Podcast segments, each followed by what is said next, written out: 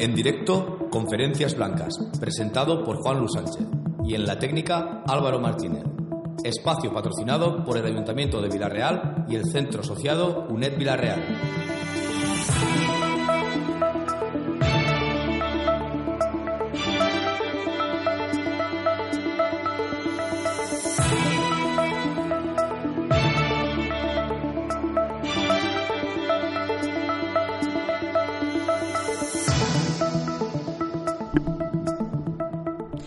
Buenas noches, queridos oyentes, y muchas gracias por acompañarnos en un nuevo programa de Conferencias Blancas, el debate en la radio.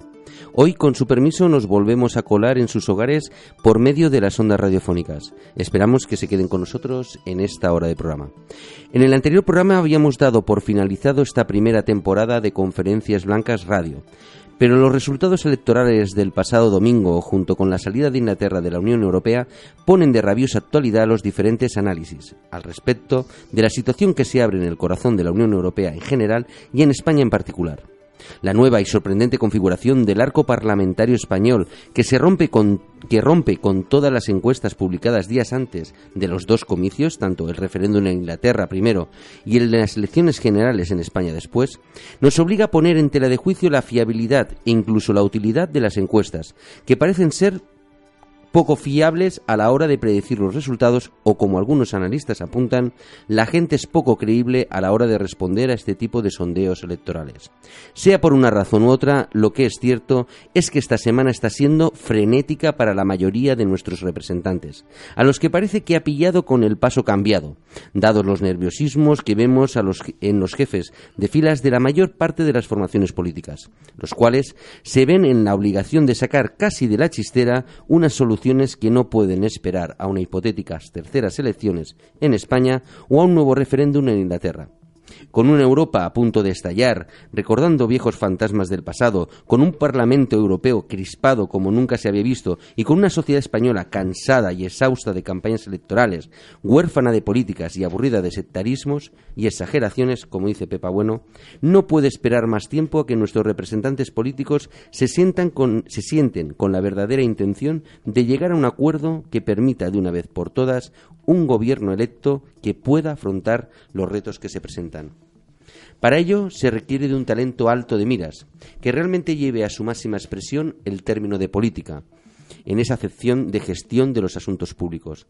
Pero hoy también nos preguntamos, una vez visto los resultados, cuál es el motivo que hay detrás de los mismos, tanto en España como en la isla británica. Por ello, desde la tranquilidad y el sosiego que nos caracteriza y bajo el título Brexit y 26J, ¿Es un huracán político o un baño de realidad social?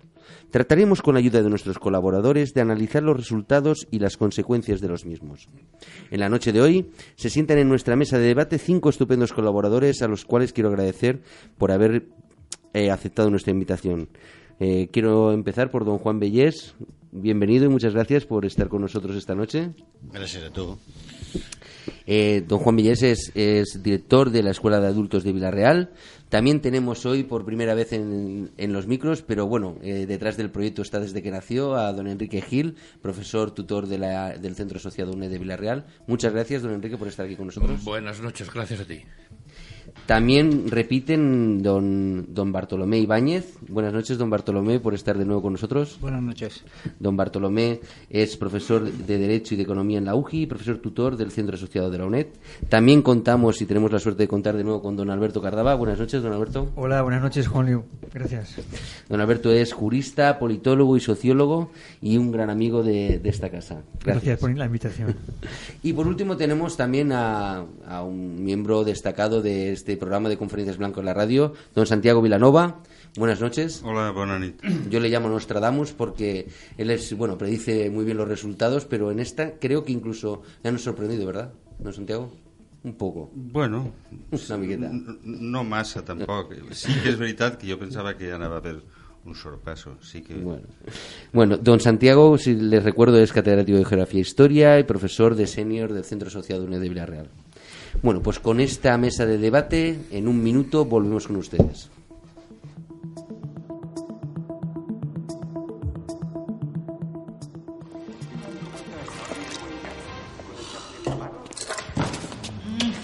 veces la convivencia es cuestión de vida o muerte. Por eso en tus maniobras, mira dos veces por el retrovisor. Piensa que compartes espacio con las motos, porque son más ágiles, pero también más frágiles. La Butaca, un espacio de debate donde todo tiene cabida. Presentado por Arnau Yo. Todos los martes de 6 a 7 de la tarde. As I walk through the valley of the shadow of death, I take a look at my life and realize there's nothing left. Cause I've been blasting and laughing so long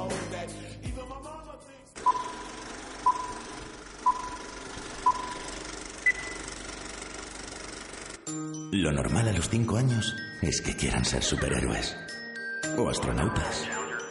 Lo normal a los 8 años es que quieran ser veterinarios o deportistas. Lo normal a los 11 años es que quieran ser estrellas del pop. Lo normal a los 13 años es que se inicien en el consumo de alcohol. Y esto no debería ser normal. Hablar con ellos hoy evitará un mal trago mañana. Ministerio de Sanidad, Política Social e Igualdad, Gobierno de. En breves momentos volvemos con el debate de conferencias blancas.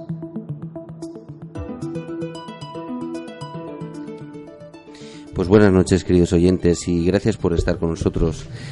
Pues yo quería empezar con la pregunta con la que abrimos el programa y quería preguntarle, empezar por usted, don Bartolomé.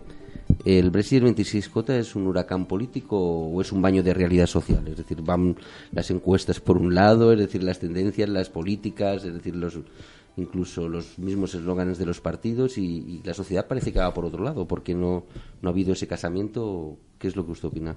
No, bueno, yo mm, de forma, yo creo que es una, un baño de realidad social que abre muchos más interrogantes, es decir, por ejemplo, en el caso del Brexit abre el interrogante de el, hecho de hacer consultas y lo que se dice en las consultas por parte de los eh, defensores de una u otra postura y esto lo estoy diciendo también en clave territorial interna porque en Inglaterra pues parece que ahora no se ha dicho toda la verdad por unos más que por otros, es decir, por los que eran defensores de la salida.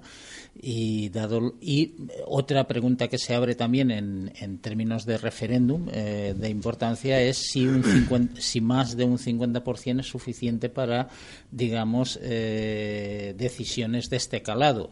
Eh, hay que recordar que, por ejemplo, en el caso de Canadá, eh, con la Clarity Act, es decir, que era también para la posible secesión de la zona francófona de Quebec, eh, no, no, estaba estipulado que con más de, por ejemplo, del 50% eh, podría haber una secesión.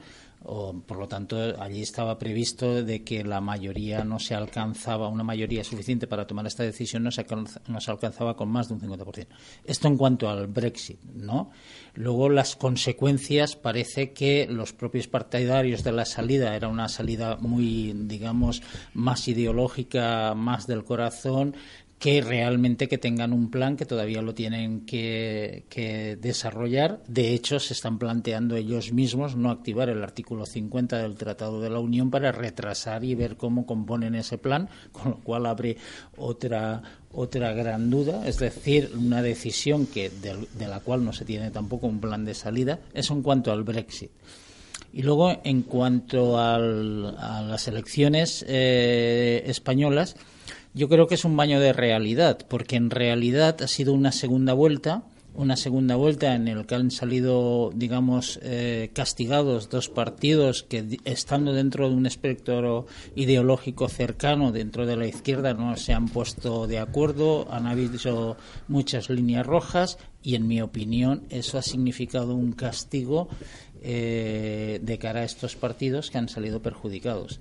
Y por lo tanto creo que es un baño de realidad, un baño de realidad también en cuanto a que la sociedad española no quiere imposiciones, líneas rojas, y yo creo que eso Busca ha sido... más esos consensos, ¿verdad?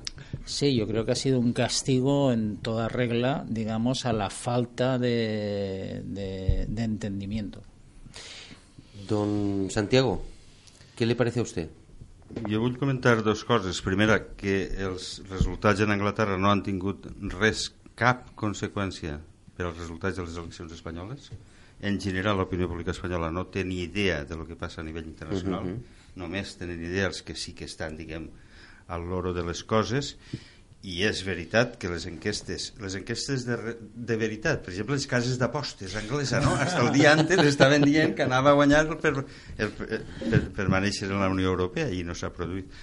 Però això és la primera cosa que volia dir. I la segona cosa respecte a les eleccions espanyoles, anem a veure, cuidao, eh? La dreta ha guanyat que ha guanyat la dreta hi havia, se presentaven quatre grans partits i tres grans partits eren de dretes i un de centre-esquerra ja sé que no esteu d'acord amb mi però és així, no? Vull dir i, i què és el que passa? Pues que en època de tribulació ha que fer referència sempre als clàssics com ho dia Ignasi de Loyola en el segle XVI, sabeu qui és, no? Els pares dels jesuïtes, no?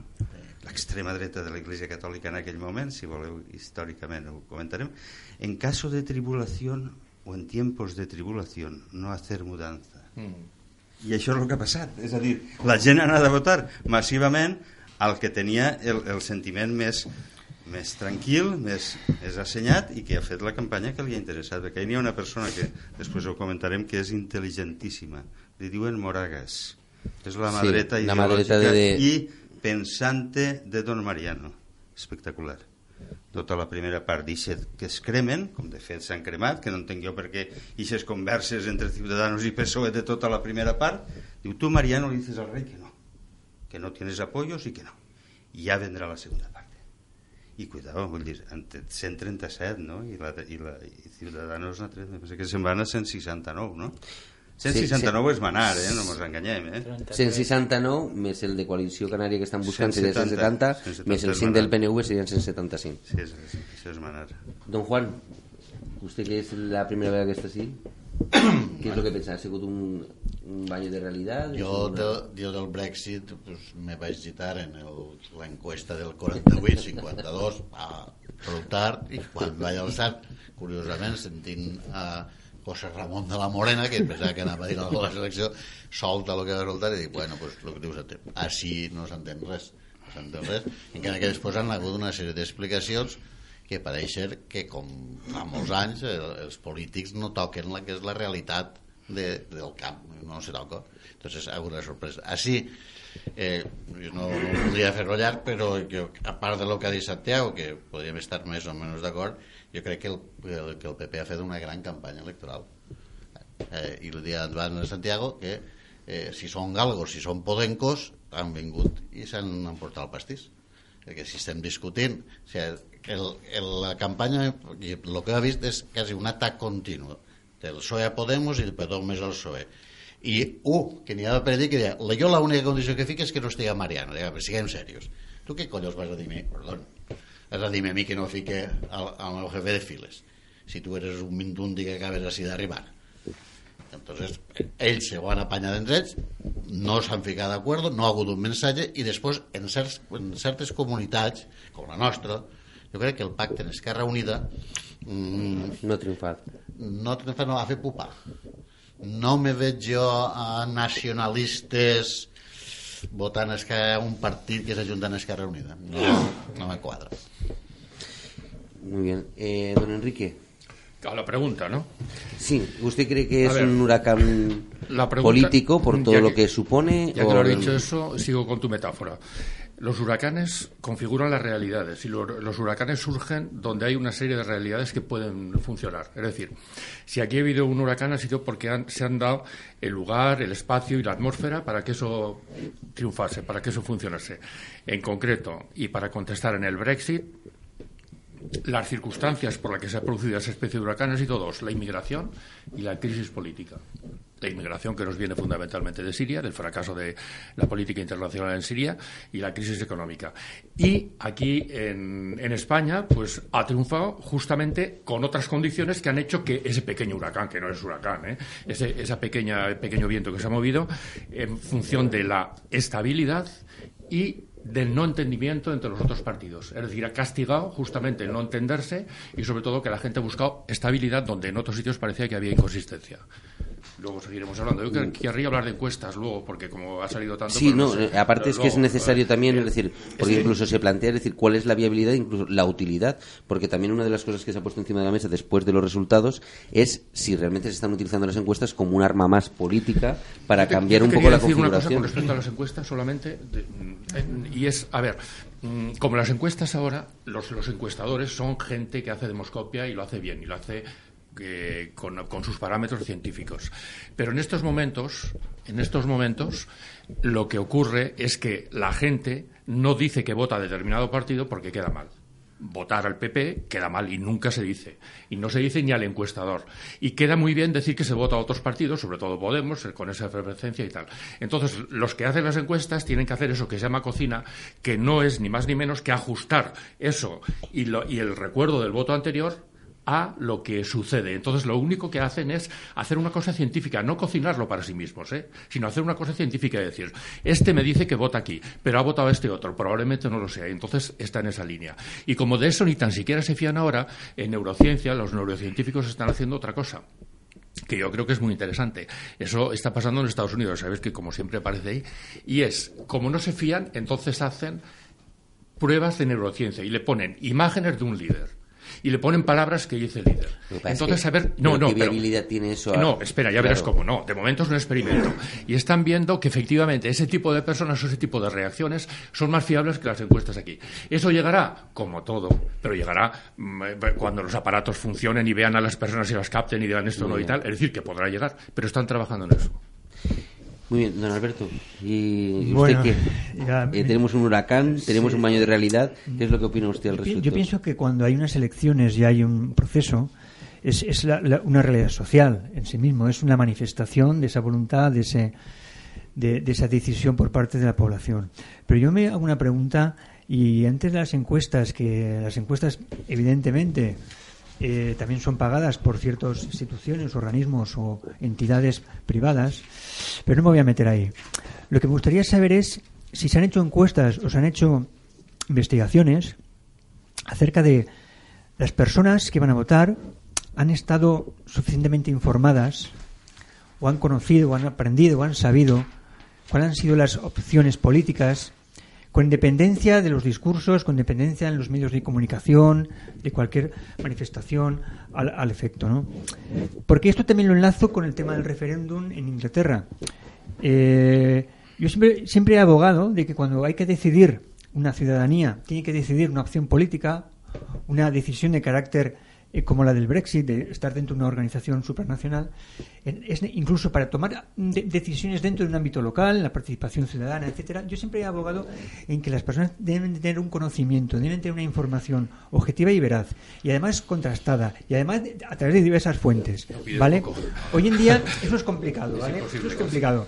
Yo, por ejemplo, eh, cuando aparece lo de Inglaterra, que hay un 51, poco por ciento a favor, es lo que antes estaba comentando también Bartolomé. ¿Hasta qué punto, hasta qué punto ese porcentaje es Legitima, válido o es legítimo para poder hacer ese cambio o, ese- o esa, o, esa, o esa decisión puede tener validez, ¿no? ¿Hasta qué punto, no? Entonces, ahí mm, eh, entraría lo siguiente, es decir, bueno, estamos muy ajustados, luego vamos a ver si negociamos en Europa, etcétera, etcétera. ¿Han habido informaciones falsas? ¿Han habido sesgos en esa información para que la gente lleve a cabo esa decisión o, esa, o ese referéndum ha- haya ido a favor de la salida? Vale. Mm, Entonces, esa información, ese conocimiento objetivo, en ocasiones se le- pues, es quizá demasiado exigir al- a, la población o a la ciudadanía. Pero una decisión tiene que ser responsable y para ser responsable tiene que estar informada. Esa persona tiene que estar informada. Evidentemente, muchas personas tienen su trabajo, se ven el fútbol, van al parque, se van al bar. ¿Yo por qué me tengo que informar? Pues bueno, pues me, me cae bien este. Uy, pues la inmigración, la xenofobia, vendrán los de fuera, los refugiados. Todas esas cosas, al final, no es una información verídica, veraz y objetiva. Y por lo tanto, las decisiones que se pueden tomar a través de informaciones que pueden estar sesgadas o intencionadas o tendenciosas pueden dar lugar a ciertas consecuencias. Además, es una cosa curiosa porque yo el, el viernes, el día antes de las elecciones, escuché a Rojo y además lo, lo vi en directo porque fui a, a escucharlo y él dijo que para qué vamos a hacer un referéndum si los gobernantes tenemos que decidir. Lo dijo él, públicamente. ¿Para qué tenemos que hacer un referéndum? Si son nosotros los que hemos los que tenemos la cesión de la soberanía. Perdona, Alberto, pero eso se contradice con lo que estás diciendo. Sí, sí, no, no, no es que lo que Está- digo, no, no, es eh, que lo- es que si la gente estuviera súper informada, como dices tú, solamente votaría el 10%, que son las élites. Entonces eso abo- eh, abogaría porque el resto de la gente que no estuviera informada no pudiera votar. Y ahora dices que justamente Rajoy, por decir que nosotros somos los que más estamos y dirigimos lo, lo esto, estás Es, contradiciendo. es la idea que yo también, he- cuando comentamos en alguna ocasión en otros programas, la democracia representativa supone la cesión incondicional de la voluntad del pueblo para que el gobernante decida. Un referéndum. eh, lo que pasa en Inglaterra, si ahora se traslada al resto de países europeos, ¿qué puede suceder? Si se traslada a España, ¿qué puede suceder? Claro, Eso es que eh, hablaríamos en clave ya ¿Eh? de territorial nuestra y entonces por lo tanto tendríamos que pero yo un poquito es decir creo que de este tema lo podemos abordar si queréis un poquito más adelante pero yo creo que, que un poco lo que sí que me gustaría eh, primero es eh, analizar porque ya que has tocado el tema de, del ciudadano si está eh, concienciado de qué vota o qué es lo que vota también eh, quién es el responsable Enrique en este caso de que el ciudadano esté informado o no esté informado, si él mismo o si las instituciones propiamente, es decir, también están muy desinformadas. Porque una de las cosas que también hemos hablado muchas veces es que eh, lo que eh, cultura democrática, cultura política hay muy poca en España. No ha habido, es decir, tenemos una estamos todavía en ese parámetro de todavía de ceder, de ceder nuestro voto y delegar durante cuatro años para ello. Si la gente quiere, puede informarse. Tiene canales, Puede ¿verdad? informarse, tiene muchos canales de información. Los programas de los partidos políticos están en, en las webs de sus mm, propios, todos, absolutamente. Tienes incluso resúmenes de ellos. Sabemos qué es lo que piensa con respecto al trabajo y a la reforma laboral el PP, Ciudadanos, Podemos y el PSOE, por citar los, los cuatro clásicos. Sabemos lo que piensan con respecto a la, a la situación, al- no solamente a la reforma laboral, a la situación económica, a la territorialidad. Eh, sabemos todo, casi todo. Ojo, otra cosa es que eso no funcione. Yo, por lo que que no funcione, que la gente no lea, que no le interese. Enrique, y que entonces eso vota que- por intuición, preguntarte es, eh, lo sabemos eh, si quieres informarte. Claro, és que, eh, i faig una referència al que estava dient antes del Brexit, n'hi ha una conversa a gravar entre un periodista i un diputat laborista. I el, el periodista li pregunta, tu creus que això d'un Brexit en Inglaterra ho sabe l'1%? I diu, calla, home, no sigues loco, ni el 0,01. Eh, entonces, la gent això que, sí, que té capacitat d'informar, jo crec que és completament fals. O sigui, és impossible. Una persona que està treballant en, les, el, en les, la situació laboral que està, quan arriba a casa, és impossible que se fique a mirar tots els... els el, I que ho entenga. I que ho entenga. Perquè, bueno, eh, ahir me feien una pregunta i dic, bueno, eh, el, el Partit Socialista és federal? No, no, ens referim al document de Granada, aquest federalisme asimètric. Bueno, explica'm això. Dic, bueno, això de què t'ho explic, el que és asimètric, eh, dona'm temps. No, no és tan fàcil que la gent arribi a aquest coneixement. Per tant, estem en una situació que dir-li democràcia és dir-li molt perquè si no tenim la, la, la informació, no tenim la categoria de ciutadà, perquè per tant no tenim informació, tot el que més, entre... Eh, antes estava parlant de, del tipus de enquestes. Jo estic convençut de que les enquestes estan dirigides a un fi. Hi ha una finalitat molt concreta en l'enquesta del CIS de fer com, eh, a, a que la gent estiga convençuda de que Podemos se'n vaya a fer punyetes, això dona por, i després el mensatge de Rajoy és un mensatge que intenta donar tranquil·litat i com dona tranquil·litat i les, en, i les enquestes són falses, Estabilidad, són claro, falses claro. tenim lo que tenim Vale, y una si cosa, no- pero entonces Pero- me estáis diciendo que un poco que las encuestas lo que se han dirigido es un poco alertar a la gente y ponerla en conciencia de que, ojo, si no hacéis, no votáis al PP, es decir, esto es lo que os espera. Yo no lo creo. No, Anem yo a veure, ¿Creéis que tan Bueno, dirigidas? es decir, yo no lo creo. tanto Yo tampoco, efecto- yo no lo creo. Jo vull- y jo vull- diré por qué luego. Jo vull eh, alçar una llança a favor de les enquestes. Però de les enquestes prèvies, no les de les 8 de la nit. Perquè les de les 8 de la nit li la pots pegar a l'entrevistador tot el que vulguis. I és el que tu dius, l'entrevistador té que tindre suficient ull clínic per dir este m'està enganyant o este que no s'ha arrimat així és que anava a votar PP.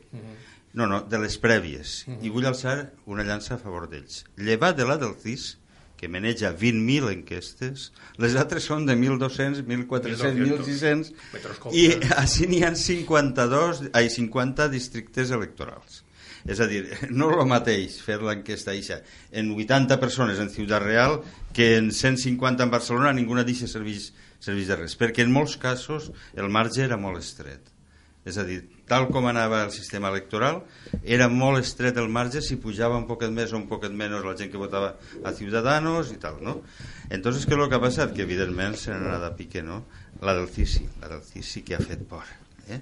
Se'n diu i diavant Mariano, eh? Això, això què és això, no?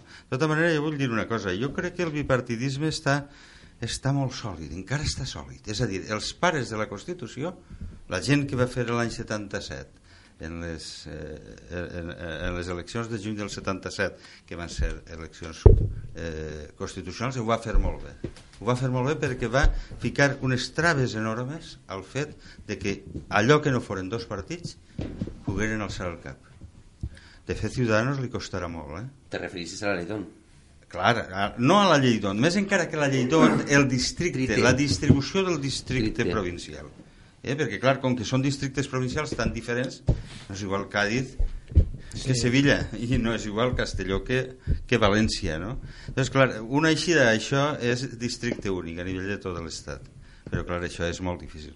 I una cosa sí que volia comentar. Si vosaltres heu vist dels resultats per autonomies tot és blau excepte el que no és Espanya és a dir, País Basc i Catalunya. On curiosament el primer que guanya és Podemos és a dir, que la unitat territorial espanyola la representa Podemos. És espectacular perquè eh, eh, eh, en els demés ho representa el PP però és que aquests dos el PP no pinta pràcticament res o pinta molt poquet, un 16% no arriba en Catalunya i un poquet menys en el País Basc. I jo crec que, jo crec que mm, molts polítics han pecat d'infantilisme. Me sap mal posar en ell però eh, eh, el Pablo Echenique va i diu ahir diu, es que vamos a analizar cómo ha sido nuestro fracaso, por qué motivos ha sido, y luego vendremos y os lo contaremos. Si no, No, digues eso tio, és que... científicamente. Eh, eh, analizar científicamente. quitar las Tú- malas hierbas. Es, sí, y luego quitaremos las malas hierbas. Que tu dius, anem a veure. Però això no era un partit que se manejava por círculos i que anava a ficar en marxa la màxima democràcia assembleària dintre de però ahí, ahí de que anem, no? I després una altra cosa, des del punt de vista, des del punt de, vista de la imatge, la imatge de, de, de Pablo Iglesias és una imatge molt, molt perillosa i molt negativa. Vaig a contar una anècdota, perquè jo sóc un analista social, però d'això que li agrada tocar els collons. Me'n vaig a les xiquetes que me venen el pa. Jo dic, ah, votareu Podemos, no? encara que siga per la eròtica de Pablo Iglesias. Jo dic, eh, perdoneu, eh, la, la broma, dic, imagina tu la coleta eh, despenjar i pegant-vos una passaeta per damunt de la panxa i me diuen les xiquetes, quin asco, un asco. No me gusta tu cara. Y direu, ¿això quina importància té? Me gusta lo que tú dices, o una parte de lo que tú dices, però tu cara no. Per què? Tens les dents no sé com, tens la coleta no sé quantos, i direu, això és una tonteria, el que estàs dient. No, senyor, la gent mira, mira, quina cara té Rajoy? Molt clar. De jubilado joven. ¿Y quién le vota? En el 77% de casos, gente mayor de 50 años. Y él tiene cara de jubilado joven. I tot això, els analistes que estan Sí, al voltant, eso es- eso es- ho tenen que dir. Eh, eh, li ho diuen al líder, i tu i Xina... Muchas cosas. Claro, que Bueno, está- yo- está yo, yo, claro, yo quería preguntarle, don Bartolomé, no, no, os quería preguntarle porque, porque, porque es que estás abriendo un montón de, premi- Muchas. de bueno, de vías ahí. de-. Vale, Sí, pero quería- yo, yo quería centrar una cosa porque, claro, es una de las preguntas que, que, que se ha puesto encima de todas las mesas de debate, de todos los analistas. Y esto lo hemos hablado con usted muchas veces, porque usted pertenece también a- al gabinete de corrupción de la Universidad de Barcelona, que está usted en ese estudio. De nuevo se vuelve a premiar la corrupción. Se lo digo porque una de, una de las cosas que, se ha puesto es que, bueno, han, han salido muchos casos, no se ha penalizado, sino todo lo contrario, se ha vuelto a votar. Está claro que, como están adelantando los profesores, la encuesta del CIS hace mucho daño y la gente re- reacciona frente a eso. Pero, hasta, pero, hasta, pero es la única alternativa, es decir, No. votar a aquel que roba o por lo menos al partido que está imputado. Por, por decir una de las cosas que se está diciendo, ¿no? Bueno, yo antes de contestar mm, quería, aunque sea solo esquemáticamente, responder algunas cosas. Primero, yo no comparto que las encuestas vayan, se, tengan una, digamos, sean finalistas para, para, tergi- para, digamos, dirigir el voto. Entre otras cosas porque las encuestas las hayan hecho desde distintos partidos políticos y desde distintos medios de comunicación con distintas afinidades, pues daban resultados muy iguales. Y entonces, es decir, eso descarta eh, cualquier intencionalidad en las encuestas. Si además eh, entramos en cuestiones estadísticas de las propias encuestas, es decir, realmente el fallo lo han tenido en dos partidos, que ha sido Ciudadanos y Podemos. En el resto, la horquilla de error ha sido mínima y aceptable dentro de lo que sería, eh, digamos, una encuesta eh, previa en, en estos casos. Y si, y si analizamos más los datos, en el caso del Partido Popular, que ha ganado set- 700.000 votos, ¿no?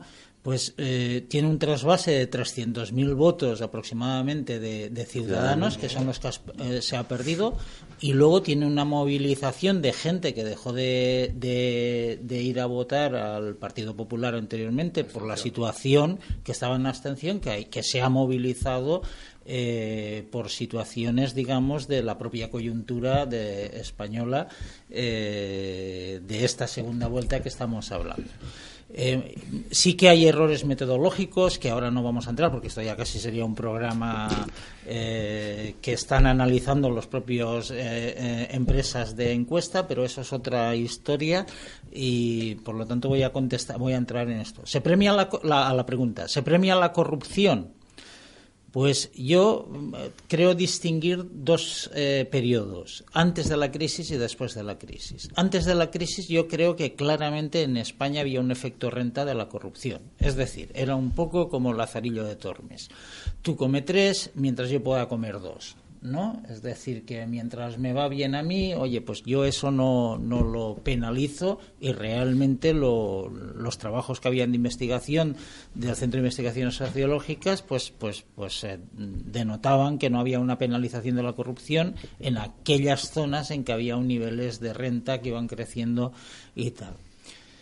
Creo que es distinto después de la crisis. Es decir, yo lo que creo es que mucha gente sí que quiere penalizar la corrupción, pero en una segunda vuelta, y, con las cifras que he manejado antes, lo que se ha posicionado es en dos balanzas donde ha tenido que sopesar la corrupción, eh, digamos, con eh, una situación más crítica, entiendo yo, que era una amalgama de partidos eh, en la izquierda incapaces e incluso en el centro digamos derecha ci- ciudadanos eh, hubiese participado incapaces de ponerse de acuerdo y con muchas líneas rojas.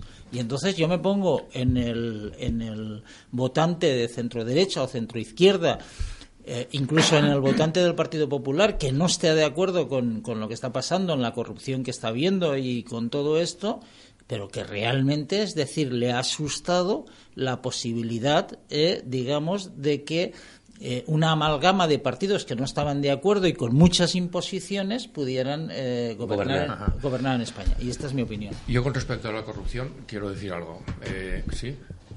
Bueno, a ver. mm, la corrupción, según dicen varios, sobre todo un antropólogo y me encanta que se llama Marvin Harris, es inevitable. Y pone, dice por qué es inevitable. Eh, se hace una pregunta retórica y dice, ¿por qué comemos más de lo que necesitamos? Y entonces él mismo se responde, para tener reservas. Los animales comen lo que necesitan. Nosotros comemos y tenemos reservas. ¿Para cuándo tenemos las reservas? Para cuando sean necesarias y por lo tanto funcionemos así. Bueno, ¿qué es lo que ha pasado a lo largo de toda la historia? Pues que las personas que han tenido acceso al poder y acceso a, la- a lo- a lo- los bienes materiales se han aprovechado de eso. Los simios eh, se, se duermen en la parte más alta, cogen los, los, eh, el, el macho alfa coge los. ¿Se escucha? Ah, vale. Eh, los, los mejores alimentos, etcétera, etcétera. Pero a ver, dado que eso es así, entonces la corrupción aparece, uno, por egoísmo propio y por egoísmo de la propia familia. Tú defiendes a ti mismo y a la propia familia para cuando falte, porque esos son los que van a dar a ti algo. Entonces esa es la teoría de Marvin Harris. Y dice, ¿qué respuestas hay ante eso? Dos respuestas, independientemente de lo que tú has dicho de, de antes o después. Yo creo que siempre es así. ¿eh? Bueno, pero Pero permíteme pa- solo parte cultura. die- Espera. diez segundos, diez Sí. segundos. O- eh, Se hace diez. eh, aquí- a- ahora eh, estamos en el décimo aniversario del carné por puntos en España. Sí. Mm, Yo recuerdo que cuando me saqué el carnet del coche y después en la universidad se decía que nosotros éramos europeos, mediterráneos, bueno, más mediterráneos y que por lo tanto lo de conducir con eh, bebiendo vino, cerveza y en fin, es decir, que, que eso no se solucionaba. Cuando la punibilidad ha sido la misma que en Europa, Es que te voy a contestar a eso, lo que dice Harris. Bueno, Perdona, esta mira, es el- el- ya verás. Ante eso, Marvin Harris dice, hay dos soluciones para eso. Dado que es una tendencia natural de todas las sociedades a ir acaparando, para cuando haya falta poder tener esa disponibilidad, hay dos soluciones. Una, la educación, y ante eso nosotros que somos educadores y sabemos que muchas veces fracasa la educación, y dos, lo, lo que tú dices ahora, la punibilidad. Que en ese caso él dice control. ¿Por parte de quién? De la oposición que le diga eso y después de las leyes. ¿Cuál es más eficaz? Dice él, las dos conjuntas. Pero hay sociedades que, educa- que son, tienen otro tipo de educación. Por ejemplo, en Alemania es difícil que pasasen estas cosas tanto como pasa aquí, aunque esté el caso de la Volkswagen. Y hay otras sociedades que también están así. Los dos, las dos confluencias. Pero hay una que él dice, él, y eso es una cosa para someterlo aquí públicamente, que es el castigo. Y el castigo favorece ese tipo de cosas para que seamos solidarios. Santiago. Jo, jo vull dir una cosa. La mateixa pregunta, a les 9 i mitja i 5 minuts, en TV3, l'ha fet a la periodista, la periodista que tu es matís de TV3, a José María Mena. Jo no sé si sabeu, recordeu qui és José María Mena, és un fiscal anticorrupció en Catalunya que ja se va jubilar, té 79 anys i mig. I de fet, la mateixa. La corrupció és evitable? Diu, clar. Diu, vaig a ficar un exemple de què és evitable. Quan l'altre dia arriba la policia a la porta de Mario Conde, un, un personatge, eh? no vull dir res més. Diu, ¿qué qui està a la porta? Diu, la Guàrdia Civil. Diu, si és la Guàrdia Civil, seguro que lo han investigado y bien investigado. ¿Qué significa eso? Diu, és evitable, diu, clar, com en una policia independent del poder polític que estiga fent bé la seva feina. I en un castig exemplar per a eixe tio que se n'ha passat, en este cas dos vegades, el Mario Conde Sí, dos sí, vegades. dos? Però és que ara vaig a fer una referència a un altre país estranger. Eh, jo fa poc he estat en Sicília, diversos dies en Sicília, i en un dels debats s'anava a fer un curset eh, promafiós, bueno, és igual. Eh? I en un dels debats, ix el Renzi en el Parlament italià, això ja que veureu en directe, ja que veureu en directe com es maneja esta gent, no puja dir a l'estrado micro en mà i dale que te pego un i l'altre, espectacular. I diu, per què nosaltres hem controlat, hasta cert punt, perquè ara està molt a la baixa la màfia siciliana, no estic parlant de l'andrangueta napolitana, eh? que està en alça. La màfia, diu, perquè quan ho l'ha feta, no solament li han fet pagar lo que ha robat, sinó tot. Posem el cas de Don Carlos, Don Carlone, no? Eh? Un home pròxim. No, no, tu que has robat? X milions d'euros, torna aquests milions. No, no, això i tot l'altre que tens. Diu, claro, com això ha sigut exemplificador i ho van fer fortament fa uns anys respecte als capos mafiosos, sí. Ojo, eh? Que us heu pensat dos vegades i se, Vale, i se palpa jo- les faltriqueres, eh? jo quería- Això ho dia Renzi, eh? La televisió italiana. Que, que esteu per ahí, que, que me parece también, estén parlant tot el rato de cultura, de, de y yo creo que ahí, Alberto, una miqueta, eh, tú siempre has defendido lo de la democracia participativa como uno de los recursos para poder hacer una fiscalización más cercana eh, sobre lo que es la gestión pública. ¿Vale? ¿Esa democracia participativa es posible elevarla? Porque tú hablas mucho de municipalismo, pero ¿es posible elevarla, es decir, una, a una gestión ya a nivel estatal? A ver, a nivel estatal sabemos que hay una hay un organismo, bueno, por decirlo de alguna manera, de, de transparencia, lo conocéis, ¿verdad? En fin, que no sé exactamente si funciona o qué. La transparencia, no una ley de transparencia, todos lo sabemos.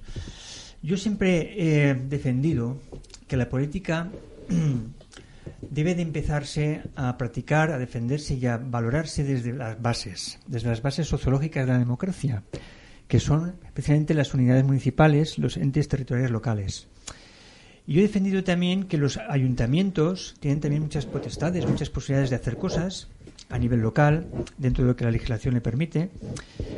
Eh, no tanto las grandes políticas de Estado, que todos sabemos que están constreñidas por el tema de la Unión Europea, políticas sociales, del déficit, económicas, macroeconómicas, etcétera. Entonces yo siempre he defendido que una forma de poder fiscalizar, controlar, depurar las acciones de los políticos es a nivel de las bases sociológicas de la democracia, es decir, las entidades locales. ¿Cómo? A través de, eh, evidentemente, lo dije una vez ya aquí en este foro, lo que yo llamo la democracia asociativa, es decir, eh, realmente los partidos políticos son entidades figurativos, entes figurativos que representan ciertos eh, grupos que lo que llevan a cabo es una acción de gobierno, porque la democracia representativa exige que sea así, pero los que realmente mm, velan, tutelan, protegen y representan intereses reales de la sociedad y las necesidades son los, los grupos humanos, las, las, asociaciones culturales, empresariales, de profesionales, amas de casa, etcétera. Todos estos grupos que forman parte de multitud de, de, de, de entidades locales son los que entiendo yo que pueden llevar a cabo ese control. ¿Cómo? No sé si habréis ido a alguna, alguna, algún pleno municipal. Los plenos municipales no te dejan hablar, te dejan intervenir, no te dejan participar. En algunas ocasiones, por ejemplo, en Villarreal se está hablando de los plenos participativos, que es una vez al año, en fin, yo participé en uno, me dejaron hablar, en fin, aquello fue un poquito extraño, está hablando aquí un ciudadano. Hay que empezar por esa, ese control desde las bases, desde la política local.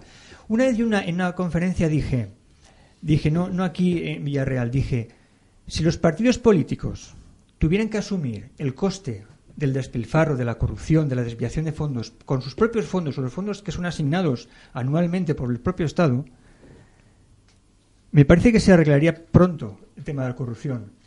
También hablaba yo incluso de, crear seguros, seguros que protegieran un poco a la ciudadanía, porque realmente cuando hay una corrupción, hay una desviación de fondos, ese dinero lo deben devolver a reintegrar los propios ciudadanos a través de los impuestos. No se recupera por muchas sanciones penales de privación de libertad que puedan haber, al final lo, lo interesante es que ese dinero se retorne. Se retorne. Sí, o sea, que es punitivo. Lo que, está que no es educativo. No es educación, sino es punitivo. También es educación, pero tiene no, que pero ser todo. Si estás diciendo eso, es que mm, tal vez contradices un poco. Eh, por hablar de educación, eh, la educación del futuro está en, en, otra línea y está en esa línea. La participación es, es complicado, lo de la participación, es muy complicado de participar, porque hay que tomar medidas en un momento determinadas y tal. Y sobre todo es que antes acababa de decir que la gente no está informada, ¿cómo va a responder a eso si no está informada? Con lo cual es un bucle ese tremendo. No está informada ¿no? porque, pero, porque no Claro, pero no, no, pero es que estás eh, eh, aludiendo a eso y estás diciendo, pues es que casi es imposible porque no están informados y tal. Yo te voy a decir, la, la educación va, esas que se llaman profesiones tercero, en uno, estar informados. Dos, en tener capacidad crítica de análisis crítico eh, por ellos mismos y no tanto por los demás. Luego, mmm, el dominio de Big Data, por ejemplo, que está ahora, que eso los chicos jóvenes lo, van a hacer y va a ser un aspecto del futuro. La de, adaptación a circunstancias cambiantes, que sepan hacer todo eso. Ese tipo de educación que se va a dar es la que nos va a sacar de esta, de esta etapa y pasar a otra, otro paradigma. Ni mejor ni peor, probablemente porque habrá otros problemas de la misma manera. Pero volviendo otra vez, eso con la educación, volviendo otra vez a lo participativo, es dificilísimo. Es dificilísimo, primero, porque hay cosas que se tienen que ejecutar y segundo, porque hay cosas importantes cuyos, que tú lo has dicho antes, cuyos informadores no tienen la suficiente información como para dar esto, porque son problemas técnicos. Yo quería, a ver... Y para eso hay que a los sentimientos. Entonces, eh, la, la teoría de... Bueno, don Juan, eh, ¿qué es lo que... Entonces, un poco, recogiendo un poco lo que la mesa está diciendo, preferimos antes saber quién nos roba que coger es decir y esperar que alguien vale haga algo diferente en tanto que no se pone de acuerdo. Es decir entre la tesitura entre elegir como apuntaba eh, el profesor eh, Vilanova elegir a estos que no se han puesto de acuerdo pero que tampoco tenemos por qué pensar que son unos corruptos elegimos votar es decir a alguien que sabemos que es corrupto porque así están las sentencias es decir no es una cosa que, que sea eh, subjetiva sino que es objetiva eh, porque, por ejemplo, el caso de la Comunidad Valenciana, en la Comunidad Valenciana, es decir, no es que hayan perdido, sino que han aumentado.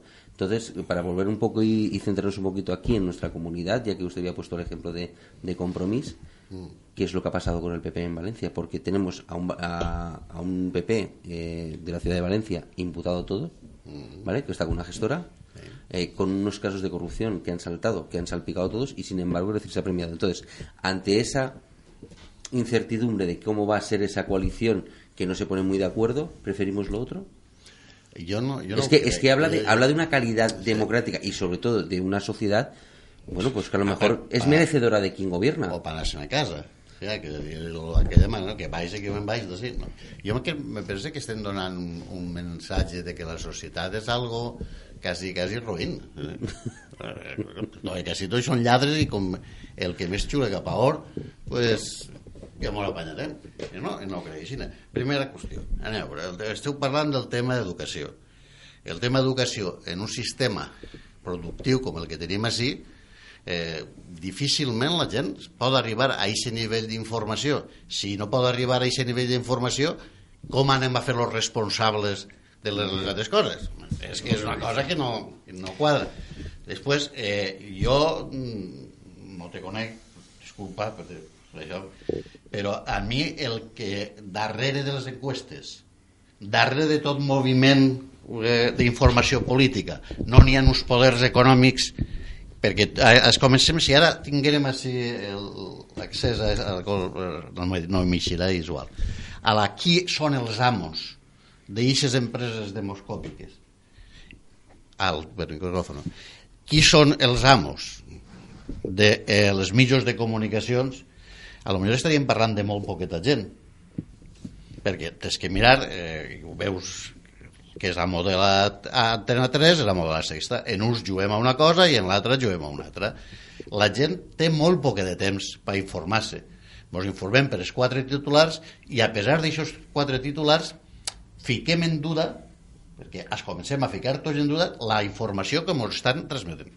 Des de ficar l'exemple que per a mi va ser determinant a, a, a certa gent el tema de la primera guerra d'Iraq de les armes de destrucció massiva i mentira, mentira, mentira en la qual jo ja no sé què fer si fiar-me o fer el titular més gran perquè se veja més de lluny i a veure si caça algú. És que estem jugant, fa l'efecte que, se, eh, que la classe política o el sistema, no vull dir la classe política almenys el sistema, estem jugant al parany a veure quants de casem d'ingenuos que no tenen, perquè nosaltres a més fiquem aquestes condicions econòmiques o aquestes condicions laborals perquè tu no tingues possibilitats, perquè si és que estem parlant som tots docents que tenim una certa preparació, que tenim accés a internet, que ens dediquem a aquestes coses i a més tenim afició però la persona que està treballant a cobrar 6 euros l'hora i té que fer més hores que un tonto per donar el que antes deia Enrique, aliment a la seva família, no vagis després a dir-li, damunt a exigir-li que estiga informat. Però jo no he dit això, eh? No, no, no estava dient lo d'exigir no, Ya, per lo sí. que, No, lo que no, ya.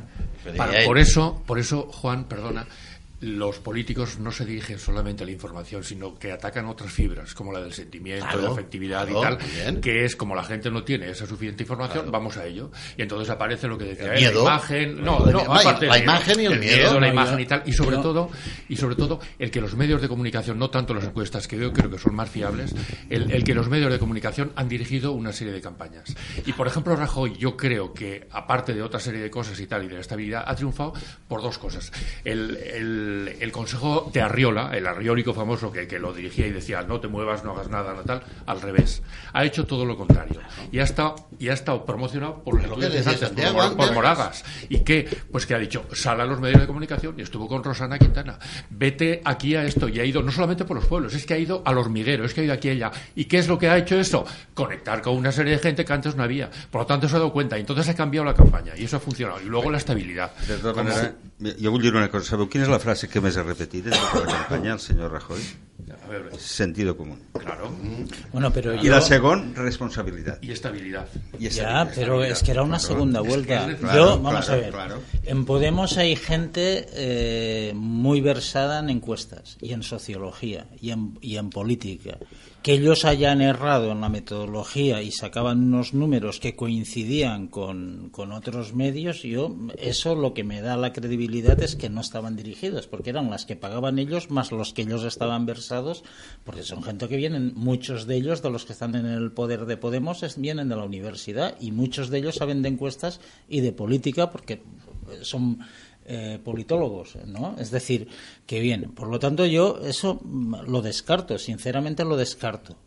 Luego yo mm, eh, tengo además un, un artículo escrito en, aquí en la revista de conferencia. España no es la España analfabeta de hace 100 años. La España es una España que tiene mucho capital humano. Es decir, ha cambiado sustancialmente en los últimos 30 años el capital humano. Hombre, es decir, yo no estoy dando la culpa a que haya una España analfabeta que haya votado simplemente por titulares de prensa, porque realmente tenemos mucho capital humano, tenemos mucha gente, ya prácticamente no tenemos analfabetos, tenemos mucha gente que ha terminado eh, primaria, tenemos muchos universitarios en tasa, por lo tanto, es decir, yo creo que no, no es un problema de capital humano ni de analfabetismo. Yo, sinceramente, creo que hemos estado en una segunda vuelta donde aquí, es decir, mucha gente que antes no había votado, digamos, eh, eh, una continuidad política con el anterior, con el partido que estaba en el gobierno, todavía en funciones, es decir, porque no le había gustado y que había huido o se había quedado en casa en esa votación, a la vista de que tengo un partido que dice que es socialdemócrata, que viene de los, digamos, de, comunistas, se alía con los comunistas, que además me dice que no tiene deudas, pero que resulta que uno de los partidos que se alía con él tiene no sé, no sé cuántas deudas con el banco. Hombre, es decir, yo me pongo en, en un votante de centro, sea centro izquierda, centro derecha, y digo, ¿yo dónde voy? Que además marca líneas rojas y dice pero es que además yo no me voy a liar con ningún partido de centro-derecha y, y, además si me alío con un partido de izquierda como el PSOE, tengo que imponer estas condiciones y además estas sillas. Pues hombre, yo creo que hay un espectro que habrá que reconocer que no es que esté desinformado, que no comparte esa forma de actuar y que en una segunda vuelta ha dicho, pues esta opción no es la mía. Sincerament, sí, jo, vull, jo vull dir una cosa. Anem a veure, la gent no vota contra els seus interessos. Diguem, d'una forma racional, la gent quan va i deposita el vot pensa que està fent el millor per al seu interès. No sé si m'expliqui, perquè ho entengueu. És a dir, jo he parlat sí, sí, sí. molt, molt, molt amb gent jubilar que no passa dels 850 euros d'ingressos d'ingressos mensuals. I clarament dient jo vaig a votar al PP, clarament ho dient. I ho dient per dues coses. Una, perquè educativament no tenen massa idea i te diuen és que Rajoy me paga la pensió. Clar, tu li dius, escolta, Rajoy no te paga la pensió, te paga la pensió el, el fisco, els, els impostos que paguem entre tots. Bueno, però per d'ell, Rajoy... I dient un segon argument, este, Juan, apunta-teu, és que a mi Zapatero me va baixar 9 euros la pensió. Hi ha una persona que està cobrant 780 euros i la passen a 772 en la vida més tornarà a votar PSOE. Jo, te, te, jo perquè això va passar, eh? quan l'agarren i li peguen a l'apretó. Clar, parlant dels dos grans partits. Clar, a més te diu un altre argument, el de la coleta, vint el de la coleta ja no ens pagaran les pensions, perquè molts no saben, però sí que saben que Espanya té una cosa que es diu la prima de risc, perquè ho han repetit no sé quantíssimes vegades, que ens costarà més car demanar diners a l'exterior perquè no ens ho deixaran sinó en uns interessos brutals. Perdón, y hace seis meses defendía la salida de Europa. Sí, sí. Y mucha gente eso lo ha puesto en la balanza también. Es decir, en estas no, Sí, pero hace seis meses pedía la salida de la Unión Europea.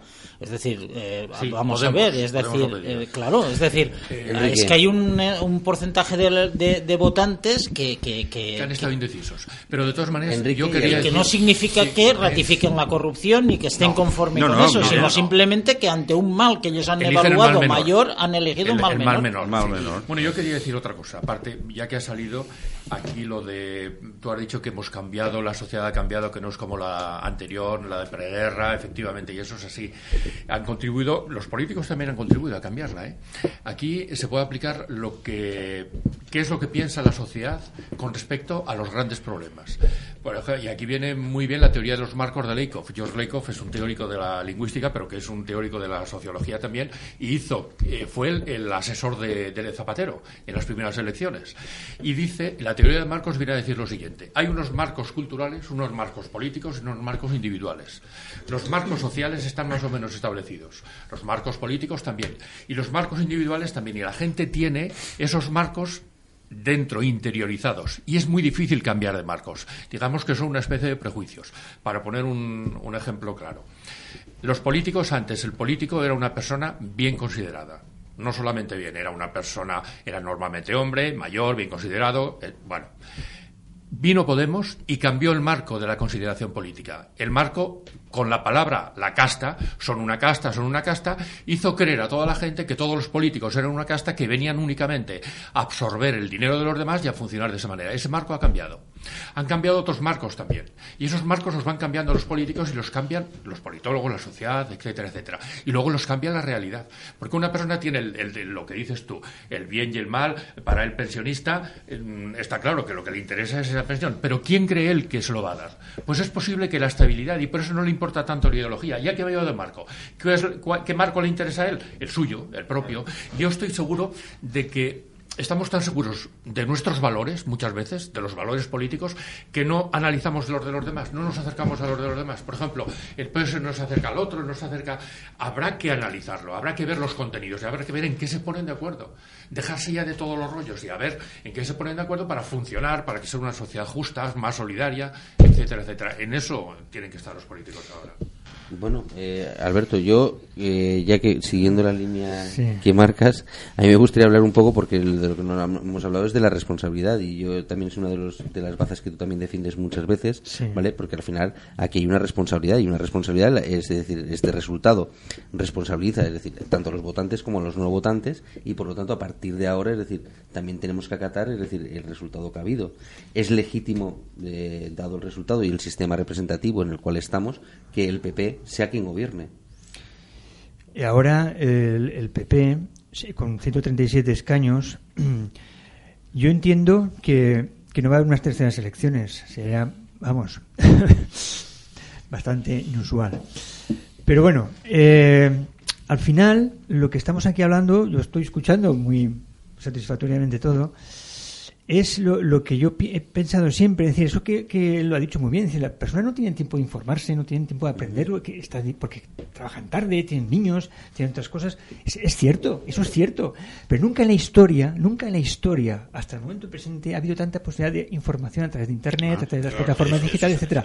También es un- una responsabilidad no querer estar informado. Nos podemos estar informados de si Ronaldo le duele la rodilla. A mí eso me parece una aberración, me parece una aberración, y no nos vamos a informar del futuro de nuestros hijos. Eso me parece una aberración doble.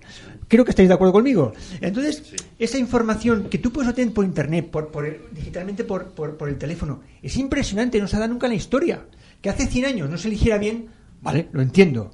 Pero hoy en día es una irresponsabilidad no estar bien informado. Evidentemente, toda la información que tú puedes obtener de las diferentes fuentes pueden tener un sesgo, pueden tener una intencionalidad o una, eh, eh, una tendencia. Evidentemente. Pero ahí están las fuentes, el, el contrastar, la divergencia, etcétera. Y eso es a lo que, hemos- a lo que vamos. Yo entiendo que, además, una cosa curiosa. ¿Sabéis que en el año, en la renta, este año se ha devuelto enseguida? Se ha devuelto la renta enseguida. ¿No entendéis por qué? Pues también. Que no creo que lo, que lo tengan que decir, ¿no? No, no, no, pero ha sido ahora, ¿eh? Después de las elecciones han devuelto. No, no, antes, no, antes, no, antes. O sea que en una semana tenías de, de evolución. ¿no? Es un poco, no quiero dejarlo caer. Bien. Tú me has preguntado esa responsabilidad. Yo sigo insistiendo en lo mismo. Ahora la responsabilidad también es del Partido Popular. Crear gobierno, determinar ya un futuro para España, un, go- un gobierno estable mínimamente, porque no podemos esperarnos que acabe el año y hacer otras elecciones. Es inaudito, es inaudito. Lo he dicho también, lo, lo habéis dicho también, Rajoy ha cambiado la- el, el estilo, el estilo de comunicar. Ha ido a los medios, ha ido a la calle, incluso sus comparecencias eran al aire libre, otro sistema, otro modelo, quizá copiando el modelo ya más heterodoxo de, de- asamblea, de estar en la calle, y le ha salido bien. También es cierto, pienso yo y es mi opinión, la gente al final ha buscado esa, ese, ese pat- paternalismo de partido. Durante 40 años hemos tenido una padre y una madre, el Partido Popular y el Partido Socialista. Y la gente desde el seno materno busca una tutela, un amparo y un padre y una madre. Y lo encuentran precisamente en esa estabilidad, esa moderación, esa, esa centralidad que ha sido repetitiva a través del Partido Popular. ¿no? Però saps quin problema n'hi ha? Que el pare i la mare al final acaben morint-se. Claro, y se No, pero quedan, el centro- se queda- el centro y se se quedan los ¿eh? hermanos y nos quedamos nosotros, es decir, como Y responsables de lo que... transmitiendo otra vez esa estabilidad y esa Claro. centralidad a la siguiente Yo, yo lo que me gustaría, y, y es que nos quedan prácticamente cuatro minutos para acabar el programa, y, y me gustaría un poco que, bueno, que, pues, que hicierais un análisis de qué es lo que esperáis, es decir, a partir de ahora, de este momento. Eh, ha puesto muy bien el acento eh, Alberto, es decir, que en este momento la responsabilidad recae sobre el Partido Popular. ¿Creéis que realmente se va a conformar ya un, un gobierno estable? Vamos a ir a unas terceras elecciones, nos va a permitir Europa que eso pase en el momento en el que España tiene que alzar la voz sí o sí ante el, bueno, la coyuntura que se, que se ha desatado por el Brexit de- en, Inglaterra. Juan, para, acabar usted. Bueno, jo no sé si el, el, en el PP podrà aguantar o una possible abstenció de, del PSOE o una suma de ciutadans en les condicions que lògicament li, li tenen que ficar. Ara, en 139 no és que tu tingues possibilitats. No tingues tu tanta maniobra perquè si tu vas a governar en aquestes circumstàncies però tens tot el contrari que cada vegada que facis alguna cosa te ho van a tombar mm, difícil està la situació. Per tant pre prèvio a això tenia que haver molts acords en moltes coses i no sé si la situació està per arribar a aquests ¿Y pensa acords que n'hi ha temps para que arriben esos acuerdos en todo lo que n'hi ha en estos moments d'inestabilitat? Jo crec que s'està llançant, la idea de, de que està llançant Rajoy de que això se fica ràpid, ràpid, ràpid, ràpid, és que no, està, no, té, No té clar, no, no? no, té, no, no té tan clar, perquè ara fiquem-nos en l'altra situació. Jo, per responsabilitat, tinc que abstindre'm o tinc que fer la jugada que el canari no vote, però vamos, això no té que ser de baix. Jo te faré, això té un preu.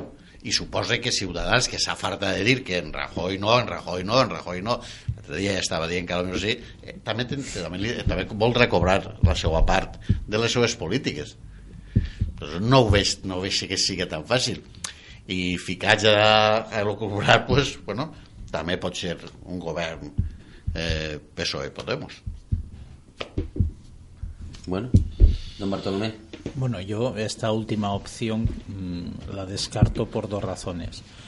La primera porque, digamos, es decir, no, eh, eh, han, han salido perdiendo en cuanto a esta segunda vuelta y por lo tanto, es decir, yo creo que desde el punto de vista político mm, carecen de, de esa legitimidad. eh, o, o más que legitimidad que la obtendrían por la suma de digamos de los escaños si les votaran eh, digamos por, por, por la propia voluntad de lo que ha sido el- las propias elecciones. Es decir dos partidos que han perdido uno un millón de votos y el otro 300 creo cuatro, eh, mil votos es decir eh, no creo que pueden encabezar ahora un, eh, un mandato Això, vol dir que, el, perdona, que t'interrompis, que, que en les anteriors que el PP havia perdut 3 milions i mig no estava legitimat per fer, fer govern? Bueno, yo es que, eh, eh, en la- eh, pero lo que pasa es que plantearse lo que ha pasado, yo no digo que estuvieran o no, yo- es- eh, lo que estamos es en un régimen parlamentario que desde el punto de vista de legitimidad lo tiene el que sale elegido, digamos, por, por, por mayoría eh, del Congreso, sea absoluta en primera vuelta o sea con mayor número de votos sobre los, los otros. Eso es la legitimidad que hay ahora en la Constitución. Lo que yo digo es que en esta segunda vuelta pues tienen menor carga, digamos, eh, moral y política respecto a esa legitimación, ya digo moral y política, no, no, no jurídica que si mm, son elegidos. Mm, ¿Por qué? Pues porque ha habido un partido que, le- que ha aumentado 700.000 votos y ellos han perdido votos, uno un millón y pico de votos y el otro casi 300 o 300 y pico mil votos. Y entonces yo creo que no. Eh, por lo tanto, creo que no lo van a hacer. Mm, también creo que el espectro ideológico de la derecha, entendiendo que hay en la derecha partidos que son regionalistas, es decir, nacionalistas, el PNV que se ha hablado antes, que tiene unas elecciones a la vuelta del verano, eh, no lo va a poner nada fácil, no, no va a votar. Es decir, porque ahí se juega, digamos, el que no le pasen, le sorpasen ya Podemos y, y Bildu, ¿no? Y entonces, es decir, yo creo que ahora no es que vaya a vender, digamos, la piel cara, es que no la va a vender porque si no pierde las elecciones en, en, el País Vasco. Por lo tanto, yo el escenario que creo que es más probable es que eh, lo que está diciendo ahora, por ejemplo, el PSOE, es decir, oiga, usted busque sus votos en su espectro ideológico, eso va a fallar, pero en segunda vuelta yo lo más probable que yo creo es que se va a abstener, como diciendo yo voy a ayudar a la gobernabilidad del país. ¿eh? Y creo que además ellos han asumido que la, la gente les ha enviado a la oposición y que tienen que hacer una oposición donde además se tienen que regenerar. Reconstruir, reconstruir, Exacto. que es la palabra esa. Y luego quería Están terminar.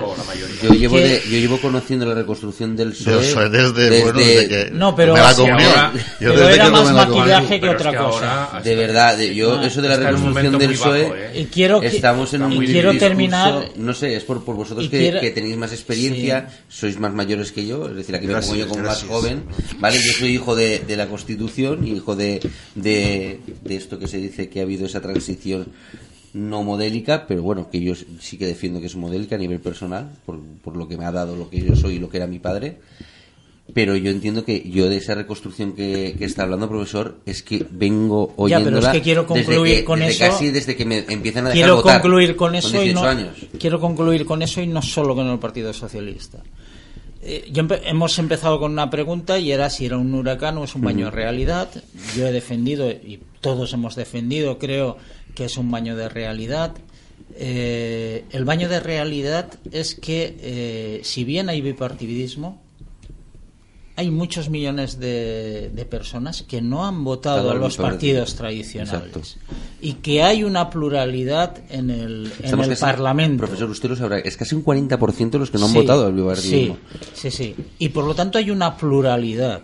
Y eso lo que refleja es una pluralidad de la sociedad en el que no se han dividido y que por lo tanto tendrán que pactar. Y ese escenario es un escenario nuevo en. España, más moderno en España y que va más acorde con ese capital humano que yo antes hablaba. Y por lo tanto, antes de hacernos el araquiri de que aquí hemos votado bien o mal o cualquier cosa, que somos de Pirineos hacia abajo, siempre estamos un poco diciendo de que eh, flagelándonos en estas cuestiones, es decir, y luego vemos otros países en lo que pasa y, y- y yo creo que incluso peor. Es decir, lo que, por terminar, es decir, eh, lo positivo es que hay una pluralidad que tienen que eh, negociarse en el Parlamento, que es donde está la representación. Y eso es la parte positiva, que yo creo que, Que hay que nos rescatar, debemos ¿verdad? quedar. Sí. Jo estic d'acord en ell absolutament, eh? molt breu. Hi hauran dos votacions. En la primera votació es presentarà Mariano Rajoy i li votaran que no, és a dir, no tindrà majoria absoluta, no tindrà 176 per fer-lo passar per l'aro, i en la segona el PSOE s'abstindrà. Així de senzill, vull dir, no... no Un gobierno en minoría, entonces. Sí. Home, clar, és que jo no crec que si la cosa no millora des del punt de vista de canviar la cara i ser molt més pactista, el PP pugui arribar a estar 4 anys, eh? no ho crec que pugui arribar a estar 4 anys. De tota manera, com que la mm, realitat està movent-se tan rapidíssimament, històricament tan rapidíssimament, podem veure coses molt, molt curioses. Eh? Profesor. Pues eh, no lo sabemos. Lo más probable sea eso, por no abocarnos a unas terceras elecciones. Pero- Descartan todos, ¿no? Lo de las terceras Sí, elecciones. no, sí, por- yo creo que sí. Lo más probable es que sí. Siempre se puede errar. Usted no. Pero, ¿no? Jo, Vallès. a veure, jo, jo no tinc... Jo no vull Nostradamus és és Santiago. Santiago. Nostradamus és Santiago. Nostradamus també s'equivoca. Buscas confusión en els partits. Ja estan Sí. llançant a Ixe d'Extremadura dient-li, eh, la punta de lanza, dilo, nos hemos de abstener. Después ya vendrá Felipe. Nos hemos de abstener. Después ya vendrá Alfonso. El que no se abstenga no sale en la foto. Pero si això va així, no. Bueno, probablemente. Bueno. La pregunta és si realment Eh, estan en una eh, posició d'abstindre's donat el resultat. En la segon, en la segon qüestió, sí. En la primera no, pero en la segona. Lo que te está diciendo es que por qué se, probablemente se abstendrán por el resultado. Bueno, a ver, yo sencillo, porque hablaba de la, los bancos hablabais- algo así como 1.500 millones de no, euros. No, no, no, hombre, no. Pero aparte de eso. A ver, eh, yo, mm, que, eh, hablando de reconstrucción y que habéis dicho que efectivamente el Partido Socialista se está reconstruyendo, todos los partidos se reconstruyen. Pero es que justamente ahora los partidos perdedores tienen que reconstruirse. Y los partidos perdedores, frente ahora, eh, no frente a las otras, han sido Podemos, que han tenido un, malísimo resultado, se ha fracturado y las luchas intestinas están ahí. El, el PSOE, que ha tenido un mal resultado a, pesar del sorpaso y por eso lo ha, Esto, y el propio Ciudadanos. Entonces, esos son los que se tienen que reconstruir, mandándolo a los equipos de fútbol. Eh, el Barcelona no tiene que reconstruirse tanto si Hombre, no se va. si me decís que el Eh, PP no espera. tiene que reconstruirse Sí, con todos no. los casos que, que No, le han no, salpicado. no, no me refiero a eso. A ver, el resultado es una cosa, pero yo creo que también habrá que introducir unos Que códigos éticos. No, no me refiero a eso. El, eh, ellos Digo no- yo. el PP sabe que tiene que reformularse otra vez y que marcar sobre todo los procesos de corrupción para llegar a acuerdos con ciudadanos Exacto. y con. Muy bien. Eso está claro. No, no, pero lo, lo digo por, sobre todo por el Partido Socialista. El PSOE ahora ha tenido un, no un hundimiento, pero bueno, un, un fracaso. Entonces tiene que reconstruirse. ¿Y cómo, ¿Y cómo se tiene que reconstruir? A partir de nuevas entidades, de nuevas ideas y de nuevas cosas. El partido, el Villarreal ahora se tiene que reconstruir. Hombre, no tanto, pero como ha pasado la Champions, sí que se tiene que reconstruir. Si hubiera bajado abajo, hubiera tenido que reconstruirse más Al PSOE le pasa eso. Vale. Profesor. Bueno, yo, yo pienso que eh, el pueblo ha hablado. Y el No, soberano. no- no podemos entender que se haya equivocado, ha hablado. Entonces, lo que también se está debatiendo es que, ¿qué ha dicho al pueblo? Dice que Unidos Podemos, PSOE, Ciudadanos, tienen que estar en la oposición. Lo ha dicho el pueblo. El, el- el PP, pues, tiene más votos.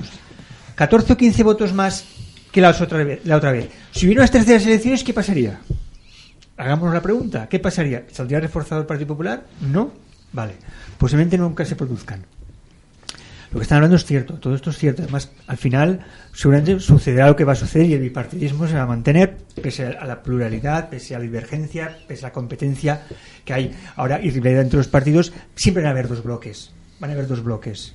Como está en Estados Unidos, como está en Inglaterra, van a haber dos bloques. Aunque hayan dos partidos por cada bloque, o tres, o veinticinco, van a haber dos bloques. Entonces, esto al final Alberto, porque la mente está configurada nuestra mente en sí, dos, sí. el bien y el mal. Sí, sí, sí, es así. Derecha e izquierda. es así. no sé qué Entonces, al final, por cierto, otra cosa, si, una, es una cosa curiosa. Si, los, lo- ah, llevamos seis meses desde no- diciembre que desde el primer día no se ha formado gobierno y parece ser que los diputados cobran su sueldo. Si le dijeran, si ustedes no forman gobierno, no van a cobrar su sueldo. Sería quizá un matiz también considerar, ¿no? Bueno, En fin. bueno, pues eh, con esta última, este análisis, es decir, vamos a dar por concluido, nos, nos hemos pasado 10 minutos, ¿verdad, eh, José? Dar las gracias hoy porque hoy tenemos en la técnica a José, porque Álvaro no, no nos ha podido acompañar.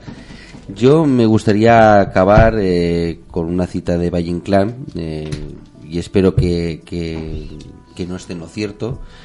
Él decía en Luces de Bohemia que en España el mérito no se premia, se premia el robar y el ser sinvergüenza. En España se premia todo lo malo.